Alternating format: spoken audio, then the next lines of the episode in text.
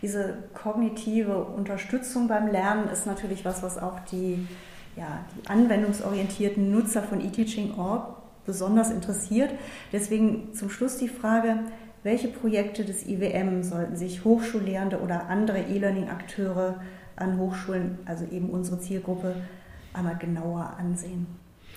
Naja, vielleicht sollten Sie jetzt gar nicht mal nur ein einzelnes Projekt sich anschauen, sondern versuchen aufzugreifen, was ich ganz am Anfang schon mal angedeutet habe, diese Arbeitsteiligkeit. Wenn wir Hochschullehre betrachten, dann hat sich in der Hochschullehre eigentlich weniger getan.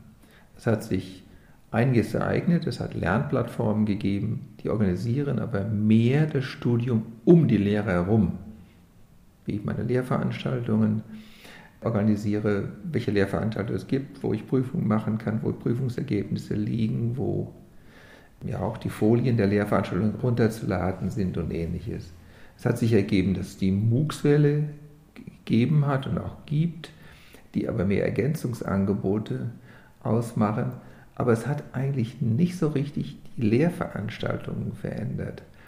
Und die vorhin angesprochene Arbeitsteiligkeit, die könnte auch in die Lehre direkt einfließen. Ohne das zu kompliziert zu machen, wäre die Forderung, dass wir einen Teil des Wissens, was wir brauchen, vielleicht gar nicht bei uns im Kopf haben müssen, sondern auch in digitalen Ressourcen vorfinden können.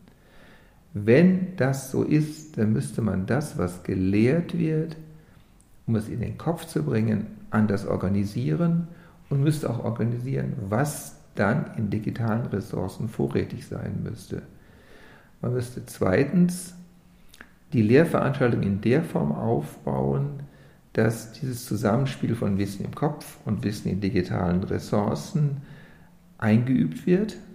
Und man müsste drittens erreichen, dass digitale Ressourcen auch so organisiert sind, dass sie genau diese Bedürfnisse befriedigen können das Tolle wäre für meine Begriffe sogar vielleicht so als, als Schlussvision, das wäre dann auch eine digitale Ressource, die ich mitnehme nach dem Studium, die ich weiterverwenden kann, die auch nicht wie ein Buch, was ich mitnehme, veraltet, sondern das hier immer aktualisiert wird.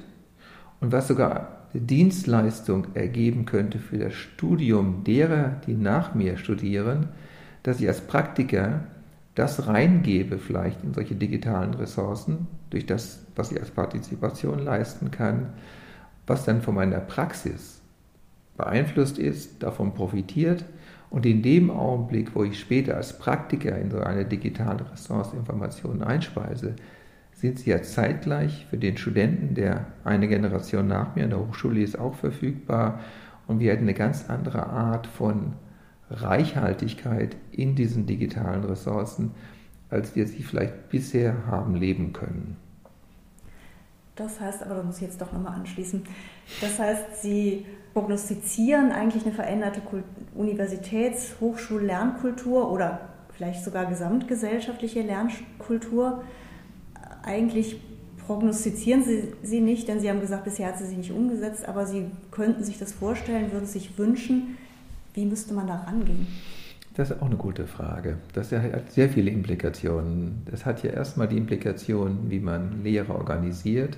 Es hat die Implikation, wie man Lehrinhalte neu strukturiert. Es hat die technische Herausforderung, dass die digitalen Ressourcen anders aussehen. Es hat die juristische Implikation, dass man die Rechte, die damit in Verbindung stehen, klärt, was dann die Verfügbarkeit der Materialien betrifft. Und es hat vor allen Dingen, oder es wird wahrscheinlich nur dann gelingen, wenn die Gesamtorganisation ausgehend von den Hochschulleitungen darauf großen Wert legt, dass auch diese Bewegung stattfindet. Dass also, wenn Personen, etwa die Personen aus dem Umfeld der E-Learning-Aktivitäten hier mitmachen würden, dringend die Unterstützung brauchen würden von Hochschulen, und wir müssten wahrscheinlich einige wenige Hochschulen finden, die erstmal Vorreiter spielen. Wir müssten schauen, was von den jetzt schon verfügbaren Materialien und Lehrformen dieser neuen Idee oder diesem neuen Metapher am ehesten nahe kommen würde, um das schon mal aufzugreifen, um dann nach meiner Meinung Schritt für Schritt in diese Richtung zu marschieren, denn sie beinhaltet auch, dass das für jedes Fach anders aussieht. Sie beinhaltet auch, dass es für ein Erstsemester anders ist als für einen weiterentwickelten Semestergang, der im zweiten Studienabschnitt liegt. Also hier liegt, glaube ich, wirklich einiges, einiges an Arbeit vor uns.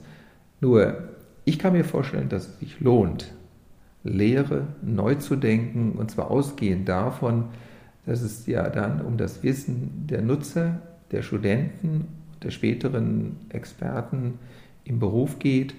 Und ich glaube, wir würden sie mit besseren Wissensnutzungsvoraussetzungen in den Beruf schicken können. Das klingt nach einem Projekt Koppelung, Anwendungsrelevanz, ähm, Grundlagenforschung, wie, wir, wie sie für uns am IWM eigentlich typisch ist. Also ein Zukunftsprojekt, wo wir möglicherweise auch mit Hochschulen zusammenarbeiten könnten.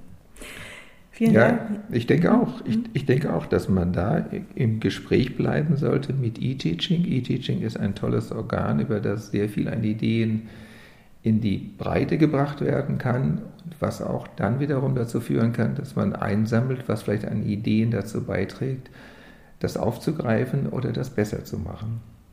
Sehen wir mal, wo uns das hinführt. Herzlichen Dank, dass Sie sich die Zeit für dieses Gespräch genommen haben, Herr Hesse.